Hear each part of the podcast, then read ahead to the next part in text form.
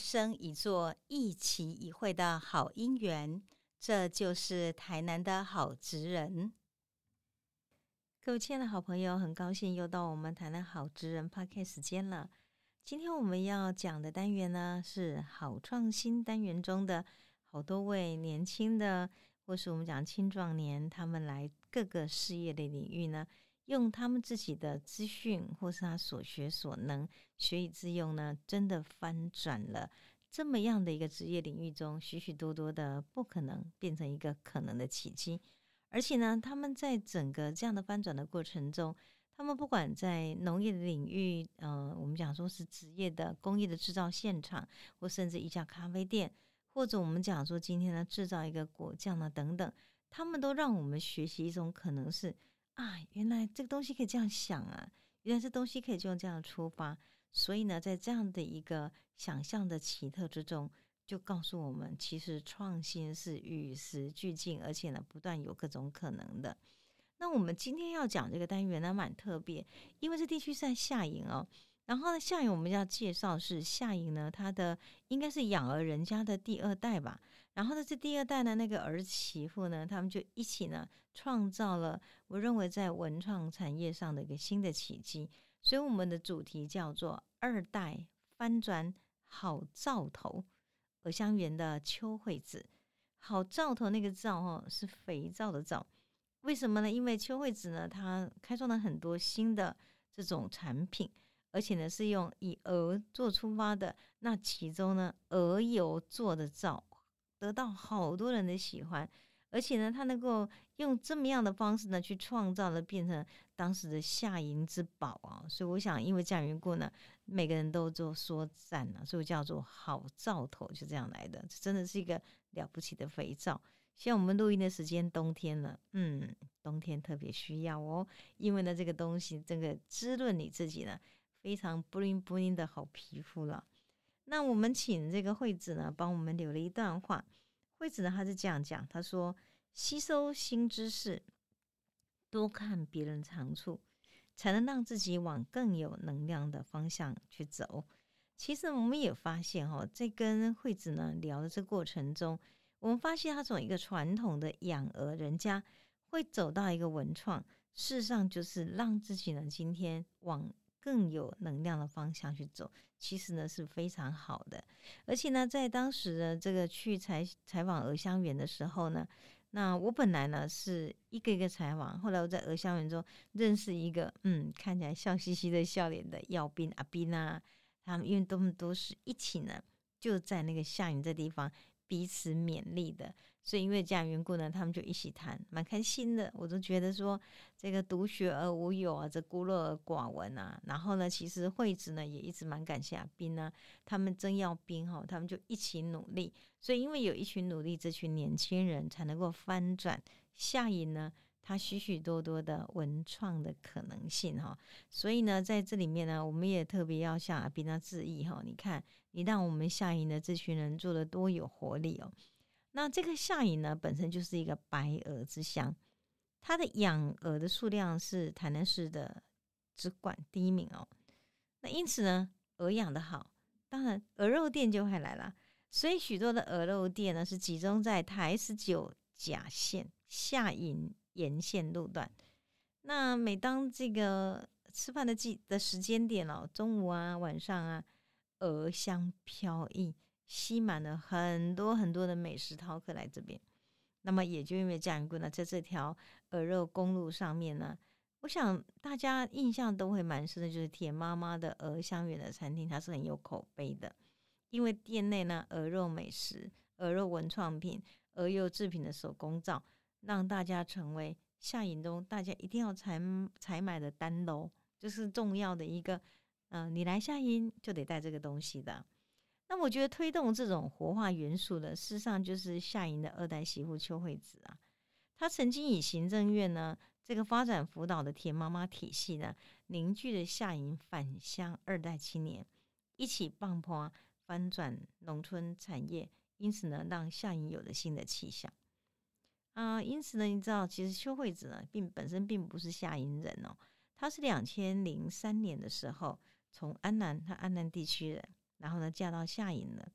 他的娘家哦，其实安南区还真的很有缘，很有很有名啊。他是一个荣美饼铺哦。我自己呢回到台南之后，事实上是先落脚在安南区啊，就在安和路一段。哇，那天讲起来超巧的，因为这个荣美饼铺的饼很好吃，很传统。所以他其实呢，对惠子来讲，他从小是熏陶在喜饼啊、面包的芳香里。这种芳香哈，让他天生就有一股对于食物的敏锐观察跟他的发想。那其实呢，这个她的丈夫家哈，事实上是一个下营的知识分子。她婆婆非常有名哦，客家诗人李玉芳，李是有利的利，玉呃宝玉的玉，然后芳是芬芳的芳。你们如果上网去“丽玉芳”三个字，可以 Google 到很多那个我们这位丽玉芳女士呢写的非常好、非常好的诗诶。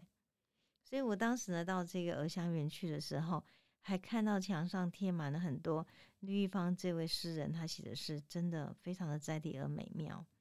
那她的公公呢，严寿和是农业的秘书，先生呢严雍哲，他读的是中华医专食品营养科。那毕业后呢，其实是在外就业了。那不久之后呢，因为家里需要人手，他就回乡呢协助经营夏营鹅肉料理的美食。也就是说，对他们来说，他们应该算是一个嗯，自己呢在外面闯荡之后，因为家里需要人口，所以返乡，所以才一直称他是返乡的二代啊，二代青年。那么，为返乡最主要的原因，是因为。当时呢，这个他的公公跟婆婆他们经营了一个除了餐厅以外是白鹅生态教育农场。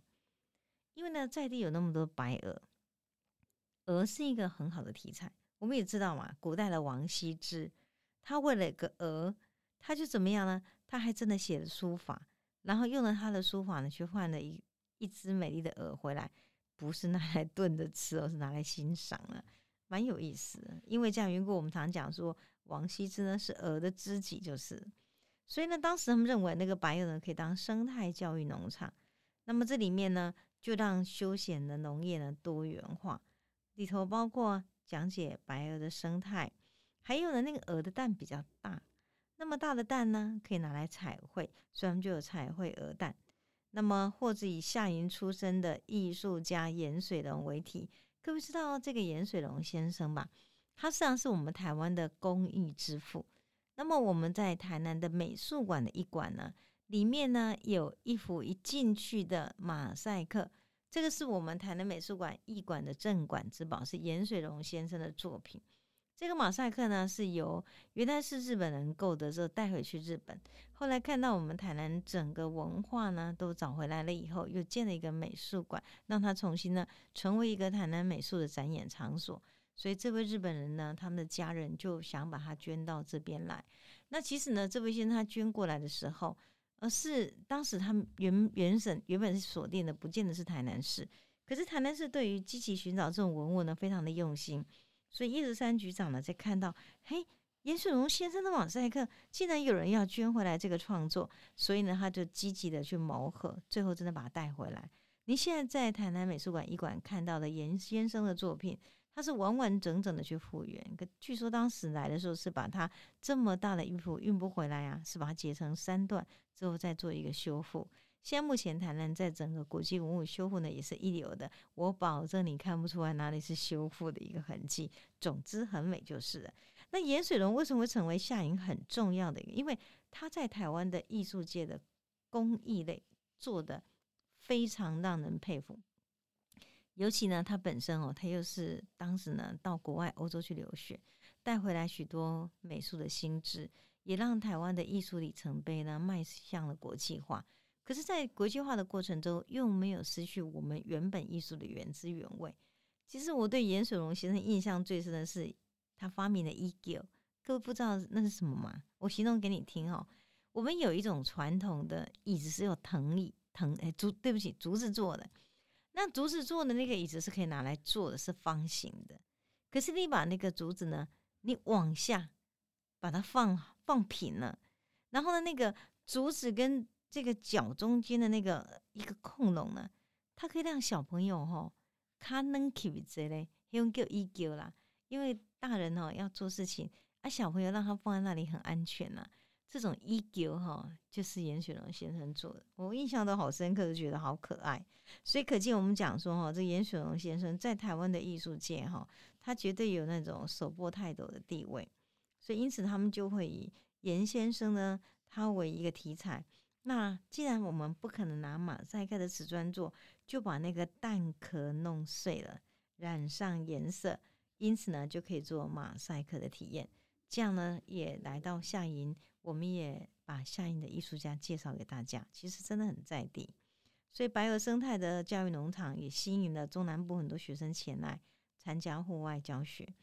他这个惠子跟我说，当时呢，在这个生态农场最鼎盛的时候。一天哈，迎来送去哈，六到八册的户外教学团体，那么真的也是忙到哦不亦乐乎。后来生态农场的热潮退去了以后呢，就马上面临一个问题：农村产业呢如何转型？那这是整个农场呢休闲业一定要突破的情景。所以，二零一零年、二零一一年，邱惠子就以夏营的农特产品为内容，然后呢为台南农业发展协会撰写计划。他善用自家呢养鹅开创的多元产品，比如说鹅肉松、鹅肉丝啊，这个东西呢都是巴收啊。那各位不晓得晓不晓得，台南吼在有一个时期哦，很早时候，之所以台南变大概就爱嫁的是因为我们用那种绿豆棚吼啊，塞一类马收，就是那个马户哇，吃起来甜甜咸咸中口感十足。他却想到，对呀。我也可以用鹅肉松和鹅肉丝结合我娘家的做饼的朵饼啊，就做成鹅肉饼、鹅肉绿豆碰、鹅香 Q 的这种松 Q 饼，感觉真的好吃。讲到这里呢，口水都要流下来了，真的味道是很不错的哈。那二零一一年到二零一四年，他更筹划全鹅大餐，用鹅肉呢做的鹅肉飨宴。连续三年呢，为夏营的鹅肉美食呢也打下了知名度。二零一五年呢，晋级把原来的只是你今天就这个时段中现场上做的餐厅做的，更进行为鹅肉的食品加工。为什么呢？当成为食品加工之后，就可以推广鹅肉的产品。然后呢，你不一定要限时限量在现场，你可以推广到宅配。或是我们讲说可以到做食品上架，所以使得鹅肉的贡丸跟鹅肉的香肠都行销出去的，而且获得很多的好评。那么在这同时呢，他就在无意间呢发现，其实鹅油也很特别。所以二零一六一七年呢，邱惠子以鹅油为主题开发文创品，透过农业局的畜产科的辅导，把手工皂呢加上了六畜元素，哪六畜呢？鸡。鸭、鹅、猪、牛、羊，常讲六畜兴旺嘛，对不对？没有错。因此制造了六畜皂，那这六畜皂呢，跟台南农村手工皂的系列呢，就以生计鹅油，然后呢来产生生产鹅油护手霜，这蛮特别的。除了这以外呢，二零一八年的时候呢，他当时呢跟农业局的畜产科文化局合作，爱在七夕。爱在七夕呢有马口马卡龙造型的手工皂。那看起来你觉得哎不能吃哦，可是做的还真像。重点是这种手工皂，因为有鹅油，所以对皮肤相当的好，所以获得很多年轻族群的喜欢。那么他也接触到当时的这个中小企业的网络群聚计划，因此他就发现他也可以透过网络群聚的计划呢，把这个东西给行销出去。然后在二零一八年，他偶然的机会认识以黑豆做酵素的陈汉家这些人。他就群聚的当时呢，异业结合的八家厂商，其中的五家是夏银人，就发展出来的夏银四宝。哪四宝呢？黑色黑豆，白色白鹅，红色蚕桑，绿色柚子。因此就开发了黑豆酵素、桑葚丝，然后柚子参等产品。因此就可以联合我们整个网络上来做行销。其实呢，黑白红绿，这不就是一个色感十足？非常非常好的一个文创产品嘛，其实，在整个产业上哈，每一个行走的路都是一个不断创发的可能，但在创发的可能中，也有可能遇到其实很多很多的困境。就像我们刚刚提到了，今天他为什么想要做鹅釉呢？因为鹅釉皂的来源是因为二零零三年这发生 SARS 的禽流感，整个白鹅农场真的就每况愈下，经营的很辛苦。然后二零零九年他就发现母乳手工皂，他就想到母乳手工皂是为了解决自己冬季干痒的问题啊。那如果这样的话，那夏营有三宝，一样可以把它创造出来。今天以鹅的主题来做出发点嘛，因此二零一零年他就用夏银三宝。哪三宝呢？黄金、鹅油皂、黑豆、桑葚加入肥皂中，然后呢，把它洗。那加入肥皂中呢，当做是一个洗浴的用品，洗起来清爽又滋润。然后呢，黑豆呢，做成黑豆浆，也放进去呢。今天呢，这个呃，整个皂瓶里面来做这个肥皂，吸起来的感觉，他说，嗯，很像是古代杨贵妃，人家是温泉浴，它是豆浆浴。诶，豆浆一样让皮肤呢非常的绵柔舒畅，不是很好吗？那桑葚皂呢，就是用桑皮呢、桑白皮呢去煮，煮了以后呢，加上中国古老配方的慈禧太后、贵妃们用的珍珠玉容粉，拿着一加起来之后呢，它也成为代言夏银的特色伴手礼。二零一四年的时候，他用那个紫色皂方呢，也在色色大呢开始呢教学手工皂了。然后呢，因为这样缘故呢，他在不断的研发这种文创的过程，让他连续在二零一六、二零一七呢就入选我的杰出的专业达人奖。其实认真想起来，他也不过是一个今天二代的媳妇，但是呢，他之所以成为专业达人，很大的原因是因为。他在这么样的一个善用在地的产品之中呢，他也找到让下营的农业畜产业，它有再发自己文创能量的可能。那么在二零一八年之后呢，除了手工皂的课程之外，他也走入社区发展协会，走入国中小学，然后呢开始开设平底锅的甜点、烘焙的料理教材。那么黑豆染布啦、桑葚染布啦、百纳贝等等，都是找出一种老滋味，还有老的传统的产业产品呢，把它用在新的创意的课程之中。